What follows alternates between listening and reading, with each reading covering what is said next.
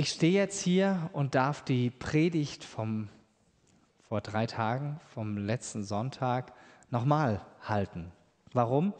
Weil die Technik am Sonntag leider nicht funktioniert hat und alle, die zu Hause am Livestream saßen, und es war eine ganze Reihe, die gewartet haben, leider nicht sehen konnten.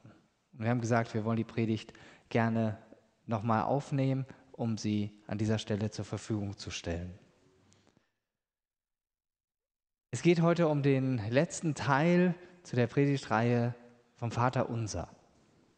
Und was uns alle verbindet als Jesus-Nachfolger, ist genau dieses Gebet, das Jesus uns gegeben hat, das Vater Unser. In Teil 1 und 2 haben wir uns die ersten Bitten dieses Gebets angesehen. Und falls du diese Teile verpasst haben solltest, kannst du sie nochmal nachschauen auf unserem YouTube-Kanal. Bevor ich jetzt einsteige in die Predigt, möchte ich gerne beten. Jesus, ich danke dir dafür, dass wir ja auch die technischen Möglichkeiten haben, sowas nochmal nachholen zu können. Und ich bete, dass du jetzt diese Predigt gebrauchst, um jeden, der zuhört und zuschaut, zu berühren und zu segnen und dadurch konkret zu reden. Amen.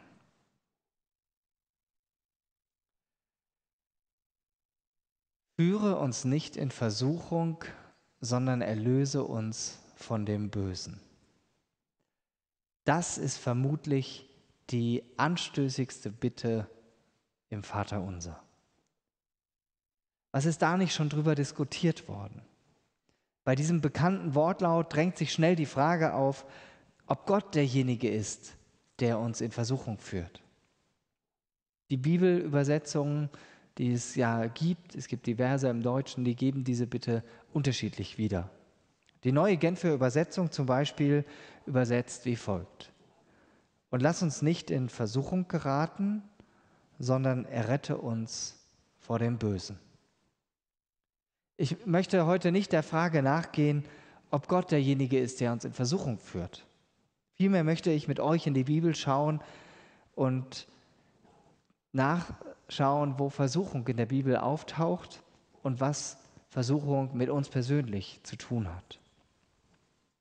Versuchung hat in der Bibel nahezu immer damit zu tun, dass unsere Beziehung zu Gott auf die Probe gestellt wird. Das griechische Wort heißt Peirasmos und es hat unterschiedliche Bedeutungen. Es heißt Versuchung, Probe, Prüfung und Anfechtung. Ich kann es also auch so ausdrücken, unsere Beziehung zu Gott wird durch Versuchung, Prüfung und Anfechtung auf die Probe gestellt. Wenn unsere Beziehung zu Gott ein Automatismus wäre, dann wäre sie nichts Besonderes. Dann würde sie immer tadellos funktionieren. Aber die Merkmale von Beziehungen sehen anders aus. Beziehungen leben von einem lebendigen Austausch mit dem anderen. Beziehungen leben vom Interesse füreinander. Und Beziehungen leben von der Treue zueinander. Beziehungen sind also nie Selbstläufer, sondern wollen aktiv gestaltet werden. Ich gehe mal davon aus, dass das allen mehr oder weniger bewusst ist. Denn es gilt für jede Familie, für jede Form von Partnerschaft, für jede Freundschaft und natürlich auch für die Beziehung, die wir hier in der Gemeinde miteinander haben. Dass wir diese Bitte im Vater unser drin haben, zeigt, wir Menschen können nicht aus eigener Kraft die Beziehung zu unserem Vater im Himmel aufrechterhalten.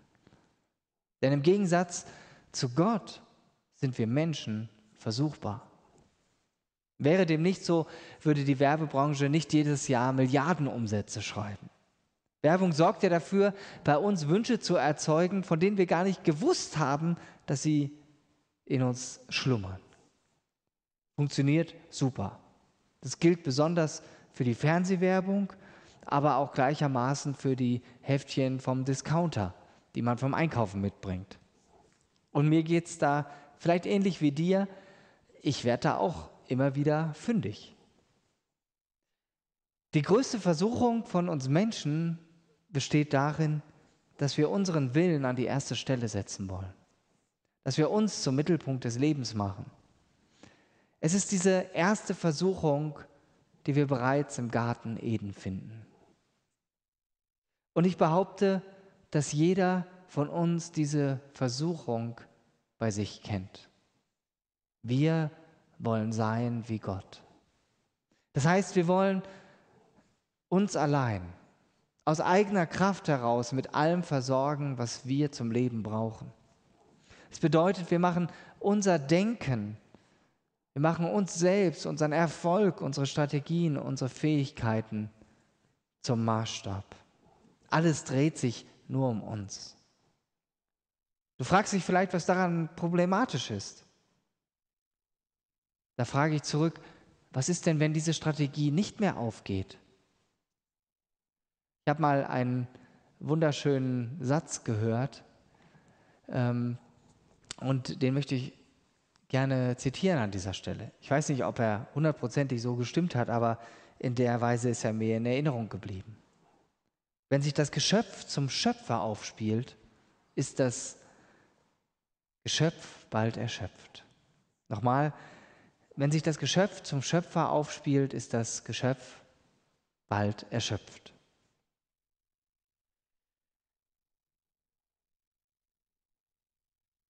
Jesus selbst war auch Versuchungen ausgesetzt. Die Bibel berichtet uns davon, dass nach seiner Taufe von Johannes dem Täufer und bevor Jesus anfing, den Menschen vom Gottesreich zu erzählen, dass er vom Heiligen Geist in die Wüste geführt worden ist. Und dort blieb er dann 40 Tage und er aß während dieser ganzen Zeit nichts. Ich selbst habe nur mal ein paar Tage ausprobiert, nichts zu essen. Es funktioniert, aber es ist schon ganz schön kraftraubend, besonders für den Körper. Und in dieser Extremsituation hat Jesus sich damals auch befunden. Und dann wird uns berichtet, dass Jesus nicht allein bleibt, sondern dass der Versucher, der Teufel an ihn herantritt. Und er will versuchen, Jesus von seinem Auftrag abzubringen. Er will Jesus dazu bringen, aus Steinen Brot zu machen. Jesus, es ist doch ein kleines für dich, das zu machen. Du hast doch Hunger, 40 Tage nichts gegessen. Mache Gebrauch von deiner Macht. Du kannst dich doch alleine versorgen. Doch Jesus, Jesus fällt nicht darauf rein. Und so antwortet er dem Teufel in Matthäus 4, Vers 4, der Mensch lebt nicht nur vom Brot, sondern von jedem Wort, das aus Gottes Mund kommt. Jesus weiß, dass Gott sich hundertprozentig um ihn kümmert, dass er ihn versorgt mit allem, was er als Mensch braucht. Und deshalb kann er in dieser Situation, dieser Versuchung widerstehen. Der Teufel versucht es nochmal. Da lesen wir weiter in Vers 5. Daraufhin ging der Teufel mit ihm in die heilige Stadt, stellte ihn auf einen Vorsprung des Tempeldaches. Ich stelle mir das so vor, dass äh, die beiden sich dahin gewiemt haben. Kann ja gut sein. Die stehen also da oben auf dem Tempeldach und es war ja ein riesiger Tempel. Und der Teufel sagt zu ihm, wenn du Gottes Sohn bist, dann stürz dich hinunter. Denn es heißt in der Schrift, er wird dir seine Engel schicken, sie werden dich auf ihren Händen tragen, damit du deinen Fuß nicht an einen Stein stößt. Doch Jesus entgegnete ihm, in der Schrift heißt es aber auch, du sollst den Herrn, deinen Gott, nicht herausfordern. Jesus lässt sich nicht provozieren, er weiß, wer er ist er muss sich niemandem beweisen. Dem Teufel, dem Versucher, dem Bösen schon gar nicht. Und somit lässt er ihn, ganz salopp gesagt, einfach abblitzen. Der Teufel, der lässt nicht locker. Er versucht es noch ein drittes Mal. Schließlich ging der Teufel mit ihm auf einen sehr hohen Berg, zeigte ihm alle Reiche der Welt mit ihrer Herrlichkeit und sagte, das alles will ich dir geben, Auf den ersten Blick wirkt das nach einem richtig guten Angebot für Jesus. Wow, alle Königreiche der Welt sollen ihm zu Füßen liegen. Aber dieses Angebot hat einen Haken. Das Kleingedruckte folgt hinter dem Wörtchen wenn. Das alles will ich dir geben, wenn du dich vor mir niederwirfst und mich anbetest, sagt der Teufel zu ihm. Der Teufel, der Satan, der Versucher, der will von uns Menschen genau das. Er will von uns angebetet werden, er will verehrt werden und damit erreichen, dass wir uns an ihn binden. Er freut sich, wenn wir uns auf die Schätze dieser Erde stürzen, sie verehren, tote Materie zu unserem Gott machen. Er freut sich auch, wenn Menschen ihre Gesundheit bewusst oder unbewusst zu ihrem Gott machen und sich deshalb auf Dinge zum Beispiel einlassen, die auch einen Haken haben. Manche gehen zum Geistheiler, zum Spiritisten. Sie lassen Warzen besprechen, lassen über sich pendeln. Kurzfristig vielleicht durchaus mit Erfolg gekrönt. Manchmal gehen die Symptome weg, doch dann stellen sich andere Folgen ein, im geistlichen oder im psychischen Bereich. Der Teufel bekommt dadurch auch, salopp gesagt, einen Fuß in die Tür des Lebens dieser Menschen. Das kann ich an dieser Stelle jetzt nicht weiter vertiefen, lohnt sich aber mal, dass ich darüber gesondert predige. Dem Teufel ist es total egal, wen oder was wir anbeten. Sein Portfolio ist sehr weit und sehr großzügig.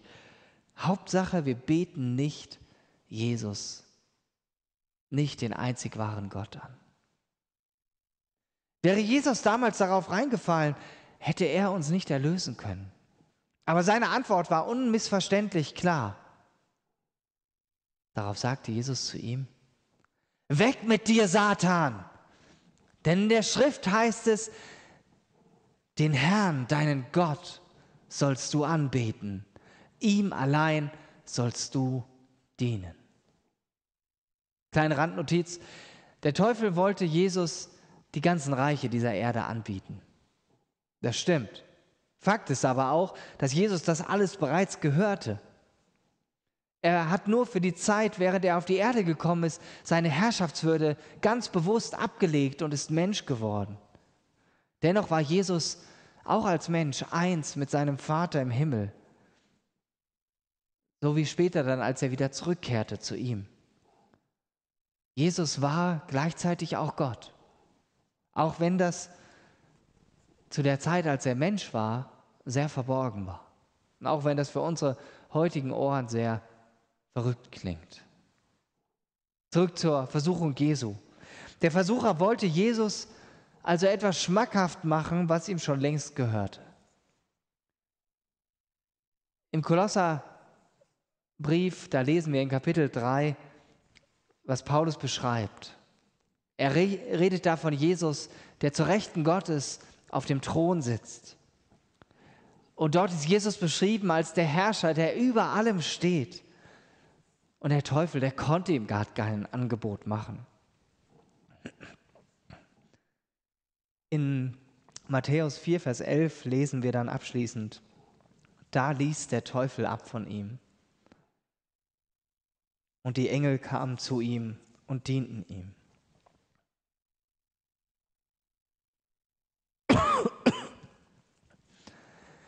Jesus ging für uns diesen Weg in die Wüste. Und er zeigte auch, wie wir als Menschen dem Teufel, dem Widersacher Gottes, widerstehen können. Er hat sich der Versuchung ausgesetzt und weiß, wie es sich anfühlt, versucht zu werden.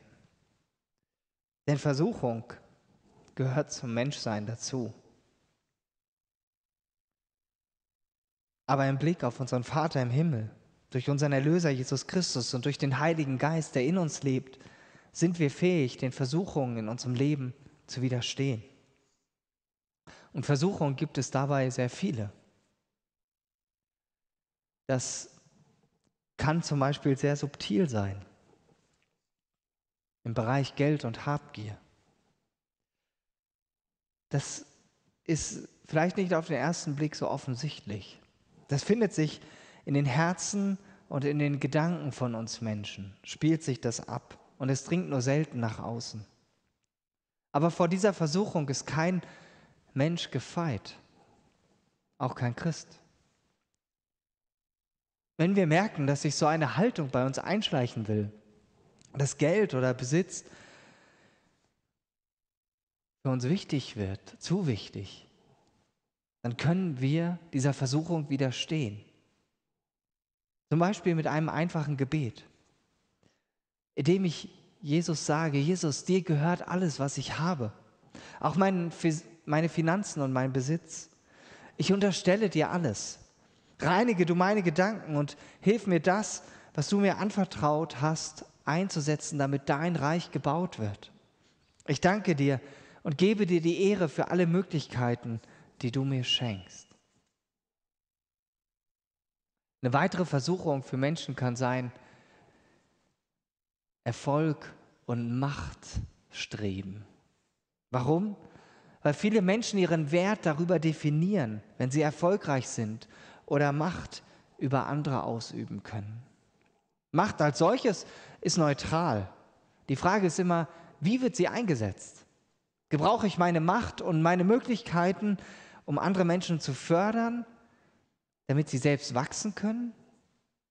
Oder missbrauche ich sie dazu, um andere klein zu halten, zu gängeln, um selbst besser dazustehen? Erfolg ist grundsätzlich auch eine gute Sache. Aber wenn mir der Erfolg wichtiger wird als andere Menschen oder um des Erfolges willen fragwürdige Methoden eingesetzt werden, dann ist man der Versuchung auf den Leim gegangen. Ganz praktisch zeigt sich das zurzeit in den Medien, wird das genannt, an dem Fall des Konzerns Wirecard. Noch vor kurzem eins der erfolgreichsten deutschen Unternehmen der letzten Jahre, milliardenschwer mit vielversprechendem Zukunftsaussichten. Doch jetzt dieser Betrugsskandal. Die Aktie fiel auf einmal ins Bodenlose. Der Vorstandsvorsitzende wurde festgenommen und nur gegen Zahlung einer Kaution in Höhe von 5 Millionen Euro wieder auf freien Fuß gesetzt. Letzte Woche hat das Unternehmen mit 5000 Mitarbeitern Insolvenz angemeldet. Die Aktionäre fordern Schadensersatz. Das ist natürlich ein krasses Beispiel. Aber auch im Persönlichen. Bei uns ganz persönlich ist es wichtig, dass wir uns von Zeit zu Zeit fragen und selbst Rechenschaft darüber ablegen, wie wir mit Erfolg und Macht umgehen. Deshalb ist zum Beispiel ein ehrliches Feedback von Vertrauten an dieser Stelle sehr hilfreich und manchmal sehr heilsam. Je ehrlicher wir uns in den Spiegel sehen, desto eher wird uns auffallen, wo wir vielleicht drohen, auf Abwege zu geraten.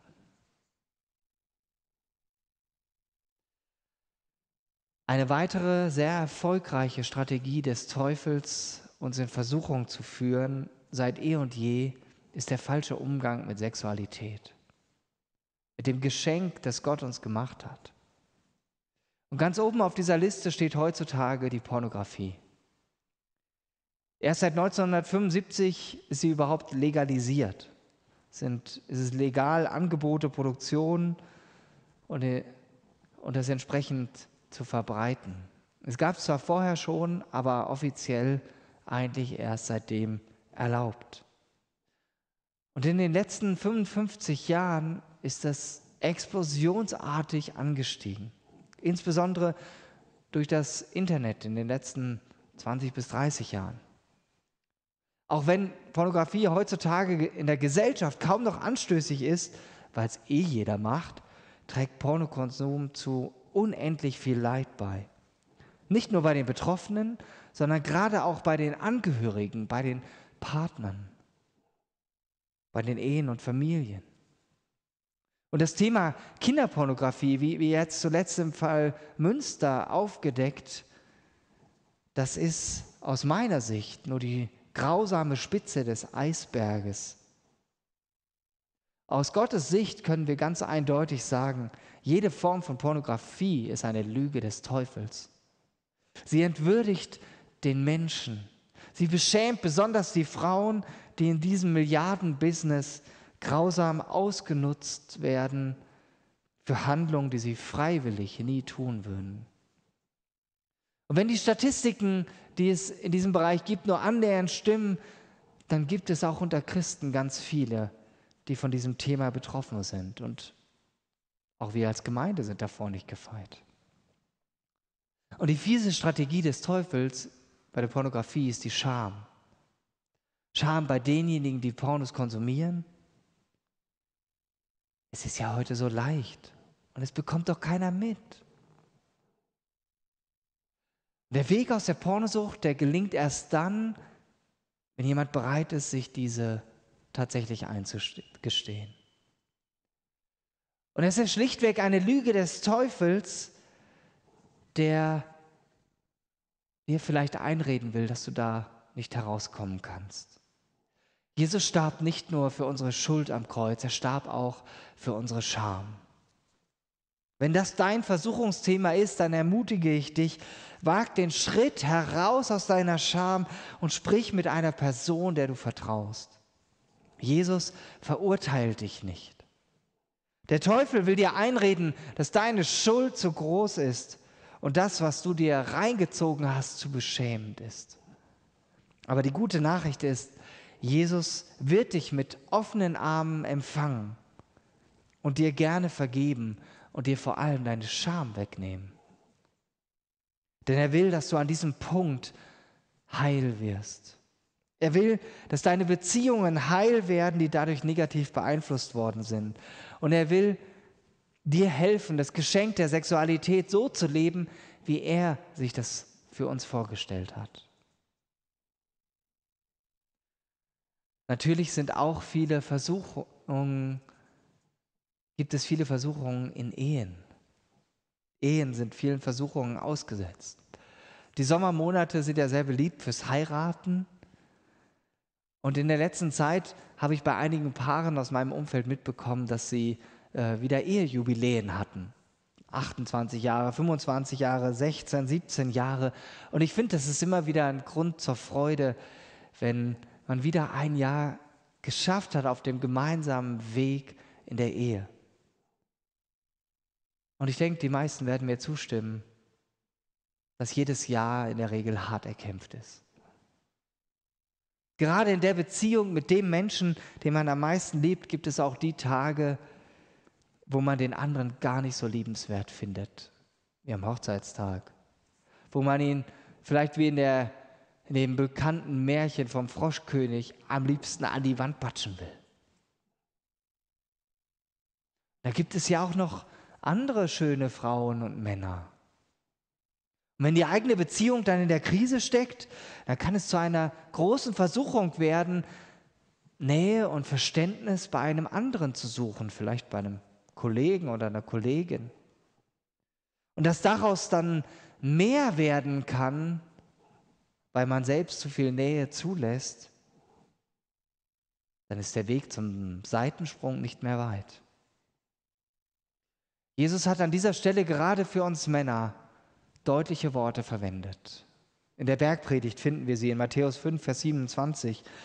Wenn wer eine Frau mit begehrlichem Blick ansieht, der hat in seinem Herzen mit ihr bereits Ehebruch begangen. Das gilt natürlich für Frauen genauso, aber weil wir Männer mehr von unseren Augen geleitet sind, gilt es in erster Linie für uns Männer. Und es zeigt uns umso mehr, wie anfällig wir Menschen für Versuchungen sind. Und wie viel Leid und Elend das gerade in Bezug auf Ehen und Familien nach sich zieht, das brauche ich vermutlich niemandem zu erklären. Ich vermute, dass du mit Sicherheit ein Paar kennst, die es leider nicht geschafft haben, die heute nicht mehr zusammen sind. Und deshalb ist es umso wichtiger, dass wir als verheiratete Paare besonders auf unsere Paarbeziehungen achten, indem wir die Schwierigkeiten in unseren Beziehungen immer wieder ganz aktiv angehen, ganz bewusst, auch wenn das nicht so leicht ist. Auch wenn wir da immer wieder herausgefordert sind. Mein Fazit zu dieser Bitte im Vater unser ist, es gibt Versuchungen wie Sand am Meer. Die Liste kannst du für dich beliebig fortsetzen. Und vielleicht hast du für dich einen Bereich identifiziert, wo du betroffen bist. Und dann ermutige ich dich ganz konkret jetzt diese Bitte auszusprechen. Und lass mich nicht in Versuchung geraten, sondern erlöse mich von dem Bösen. Es kann gut sein, dass du hier Unterstützung brauchst. Dann ermutige ich dich, dass du dich an eine Person deines Vertrauens wendest, mit ihr darüber das Gespräch suchst, ihr gemeinsam darüber betet, konkrete Schritte überlegt, wie du rausfindest aus dieser Versuchung.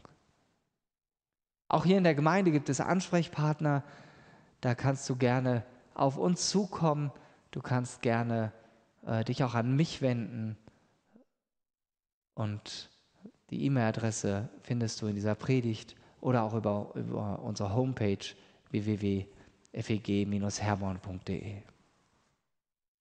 Die gute Nachricht beim Thema Versuchung lautet, egal was wir getan haben, wir dürfen alles, wirklich alles vor unserem Vater im Himmel bekennen. Wir können gewiss sein, dass er uns heraushilft. Er will dein Erlöser sein, der dich vom Bösen erlöst.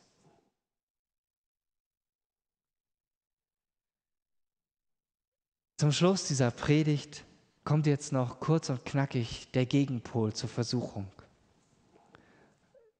Ich würde sagen, die Verehrung Gottes kann man das gut nennen.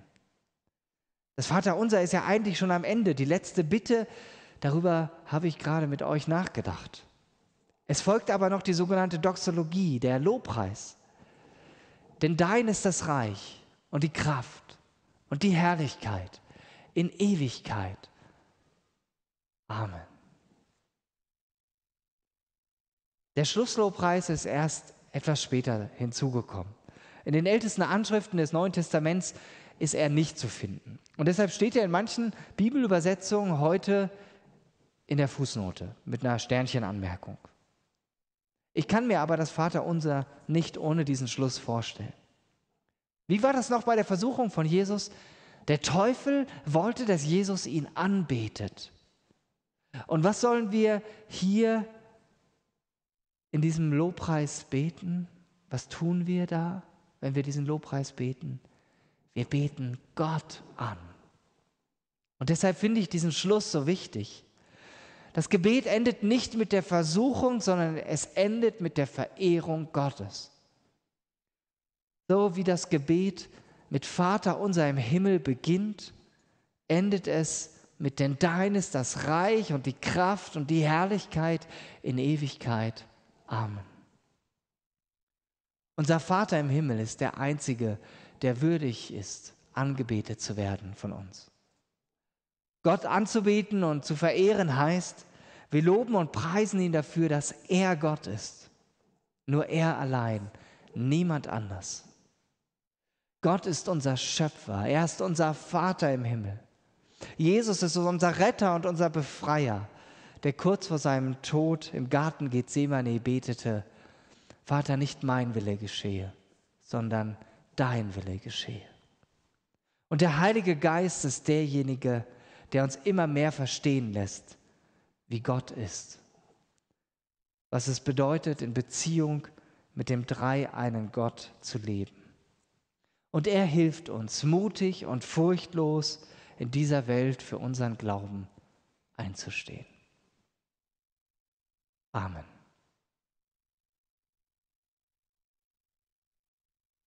Wenn du möchtest, kannst du mit mir jetzt noch gemeinsam das Vaterunser beten. Vater unser im Himmel, geheiligt werde dein Name, dein Reich komme, dein Wille geschehe wie im Himmel, so auf Erden. Unser tägliches Brot gib uns heute und vergib uns unsere Schuld, wie auch wir vergeben unseren Schuldigern. Und führe uns nicht in Versuchung, sondern erlöse uns von dem Bösen. Denn dein ist das Reich und die Kraft und die Herrlichkeit in Ewigkeit. Amen. sei gesegnet.